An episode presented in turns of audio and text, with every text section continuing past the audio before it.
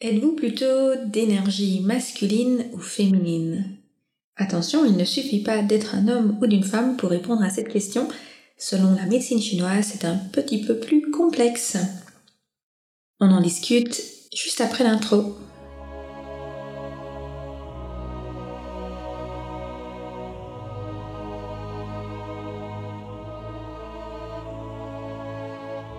Bienvenue sur le podcast Métasensoriel un espace qui allie science et spiritualité, conscience et subconscience, visible et invisible, afin de vous emmener à la conquête d'une vie pleine de sens. Ensemble, nous explorons toutes les dualités de l'univers qui nous poussent vers une meilleure connaissance de nous-mêmes, des autres et de notre environnement. Je m'appelle Aurélie, je suis bio-ingénieure de formation et fondatrice de l'aromacantisme. Scientifique de l'esprit et spirituelle de cœur, j'entremêle savoirs ancestraux et pratiques modernes pour vous reconnecter à l'univers de tous les possibles. Chaque semaine, je vous mets au défi d'affiner votre intuition pour mieux écouter, comprendre et ressentir les énergies de la nature. Installez-vous confortablement et profitons ensemble de ce nouvel épisode. La médecine chinoise remonte à plusieurs millénaires et à l'image de la philosophie védique dont je vous parlais dans la saison 1 avec les cinq éléments de l'Ayurveda, c'est une médecine qui est particulièrement holistique. Dans le cadre de cet épisode, nous allons discuter trois piliers de la médecine chinoise. Le principe du yin et du yang, le qi et le shen ainsi que les méridiens, et enfin les éléments de la nature. Bien entendu, on ne va pas rentrer dans les détails car euh, on pourrait écrire des livres entiers sur chacune de ces thématiques, mais l'idée ici est que vous puissiez avoir un aperçu et comprendre les bases de la philosophie chinoise.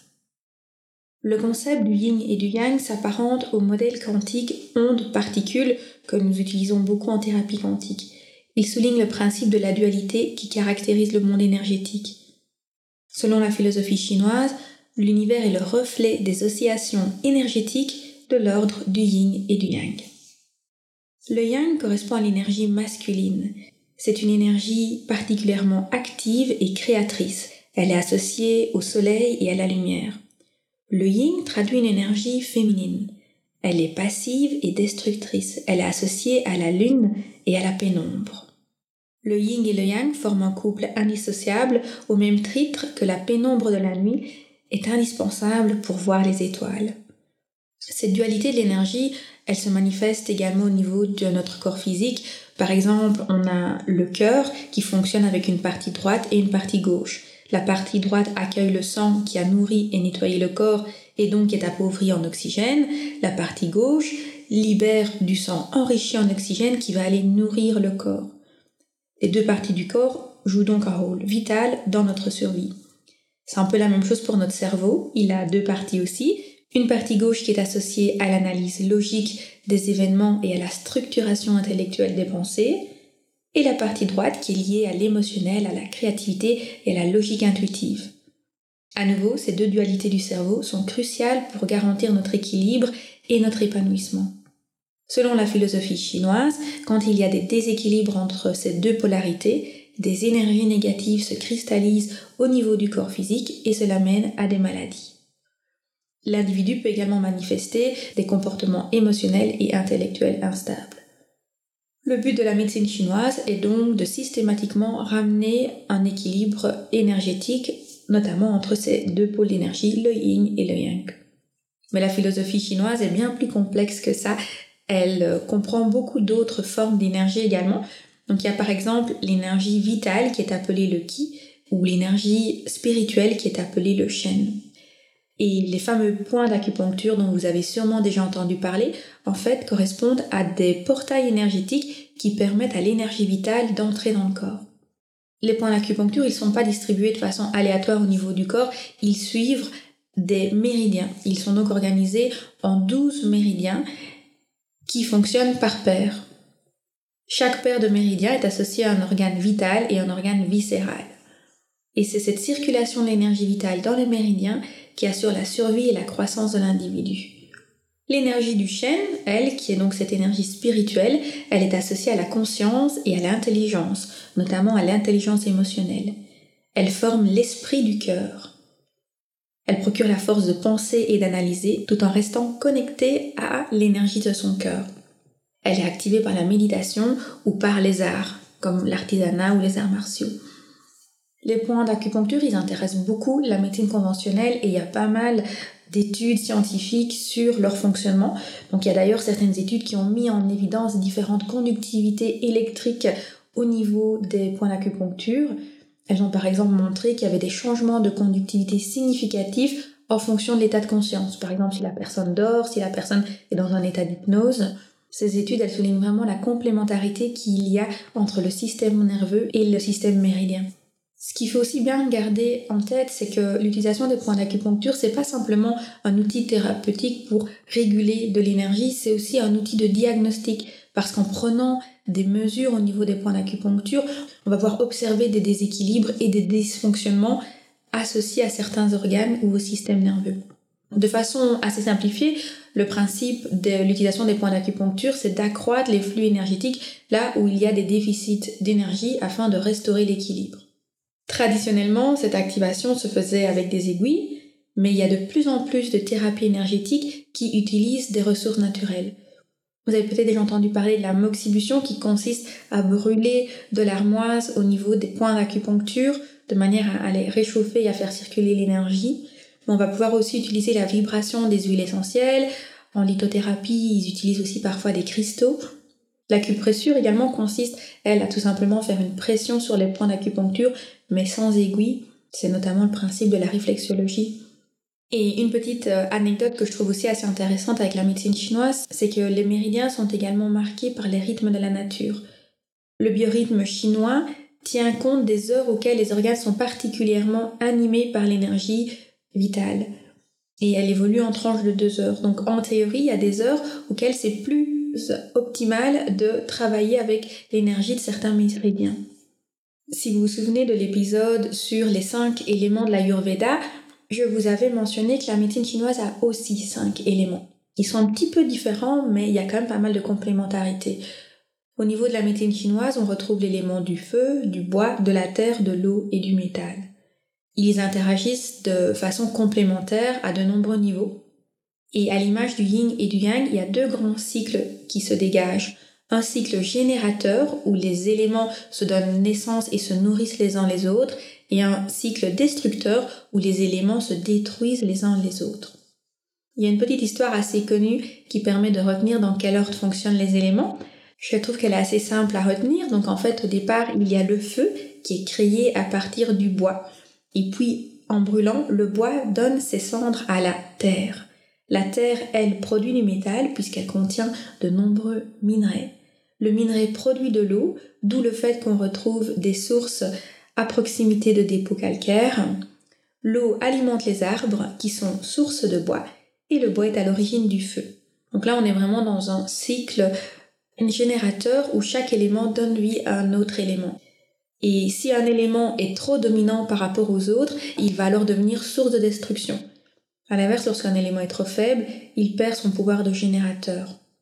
Par exemple, l'eau en excès va éteindre le feu. Le feu va détruire le métal. Un excès de métal dans le sol va asphyxier le sol et empêcher les arbres de croître. La terre, elle est capable de canaliser l'eau puisqu'elle va notamment contenir les nappes phréatiques, mais par contre, l'eau peut détruire la terre, notamment lors d'inondations ou d'érosions importantes. Cette petite histoire souligne vraiment l'importance de maintenir un bon équilibre entre les différents éléments. Ces cycles, on les retrouve aussi au niveau des flux énergétiques dans les organes du corps, car chaque élément est associé à un organe et à des viscères. Par exemple, le feu est associé au cœur et au petit intestin, le bois est associé au foie et à la vésicule biliaire, la terre est associée à la rate et au pancréas et à l'estomac, l'eau au rein et à la vessie, le métal au poumon et au gros intestin. L'énergie vitale circule du cœur vers la rate, de la rate vers les poumons, des poumons vers les reins, des reins vers le foie, du foie vers le cœur. Et donc par exemple, si y a un dysfonctionnement au niveau des poumons, les reins sont affectés aussi par un processus de réaction en chaîne. Ouh là là, j'ai le sentiment de vous avoir perdu, je pense que c'est beaucoup d'informations et j'ai peut-être un peu trop parlé. J'avoue que c'est un contenu très dense et je vous invite à prendre le temps d'aller lire l'article qui est associé à l'épisode de podcast parce que tout y est bien écrit. de façon beaucoup plus posée. On va maintenant passer au petit exercice du jour qui va être relativement différent de ce qu'on a fait jusqu'à présent. Je vais vous poser 5 questions toutes simples et en fonction de votre réponse, vous allez pouvoir avoir une petite idée de si vous êtes un peu plus dominé par de l'énergie yin ou yang. Bien entendu, dans un bilan normal, on vous poserait une vingtaine, une trentaine, peut-être même une cinquantaine de questions, mais ici j'en ai juste extrait quelques-unes que je trouvais particulièrement intéressantes. Relaxez-vous et répondez de façon relativement spontanée. Le matin, est-ce que vous préférez une tasse de café pour vous donner un bon coup d'énergie ou est-ce que vous avez plutôt tendance à vouloir démarrer en douceur avec une infusion sans théine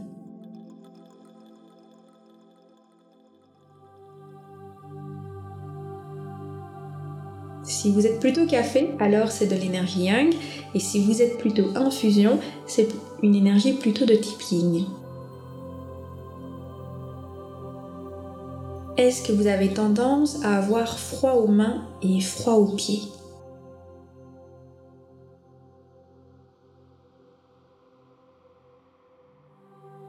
Si oui, vous êtes plutôt yang, sinon plutôt yin.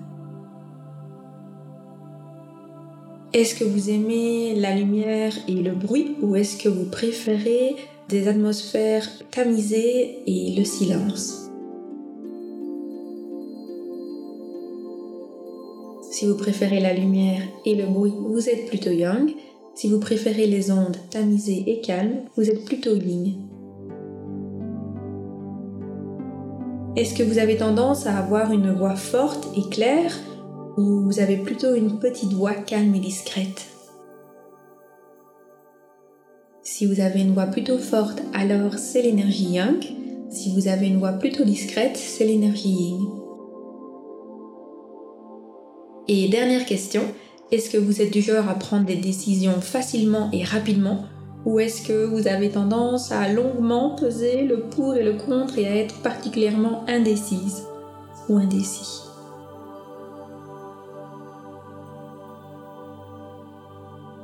Si vous avez tendance à être efficace dans votre prise de décision, vous êtes plutôt yang. Sinon, vous êtes plutôt yin.